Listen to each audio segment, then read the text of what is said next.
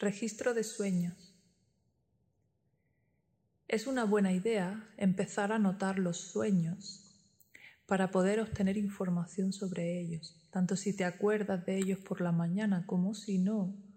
Te animo a poner una libreta al lado de tu cama y nada más despertar, registrar lo que te acuerdes si son solo sensaciones, pues sensaciones. Si hay una historia completa, pues escribe la historia completa. Si en ese momento no tienes tiempo de escribir, anota algunas indicaciones para luego poder reconstruir, ya que los sueños tienden a olvidarse a lo largo del día. Por eso la mejor hora es nada más despertar, si tienes tiempo, si puedes, si quieres. De esta manera te vas a beneficiar de toda la información que te pueden aportar tus sueños. En los sueños inconscientes podemos ver emociones que no solemos liberar. Tenemos mucha información acerca de qué emociones reprimimos durante el día, ya que esas son las emociones que salen a la luz en los sueños. Así que registra sobre todo qué emociones tienes en esos sueños Registra también pues qué personas salen y qué te quieren decir esas personas. Muchos de los sueños que tenemos son simbólicos, nos quieren transmitir algún mensaje interno. Otros sueños son simplemente descargas de información, es como una especie de limpieza de nuestro cerebro y no tienen mucho que aportar, son simplemente imágenes.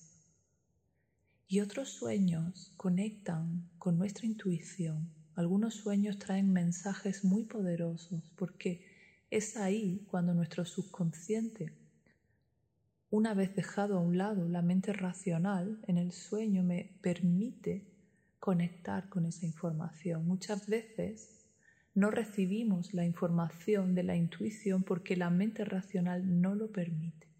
Y en el sueño esa mente racional descansa.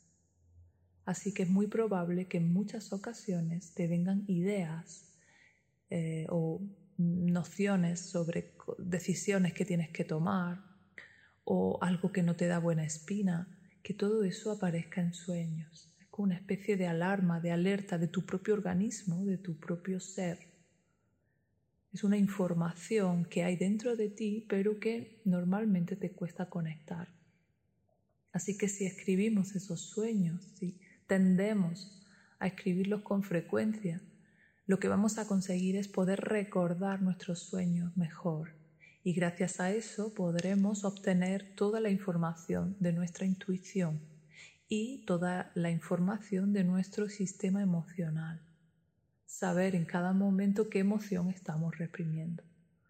Así que este es un ejercicio al que te animo para todo este mes, pero luego si quieres mantener como un hábito. Cuando te levantes, registra tus sueños. Si algún día no has soñado o no te acuerdas, no pasa nada.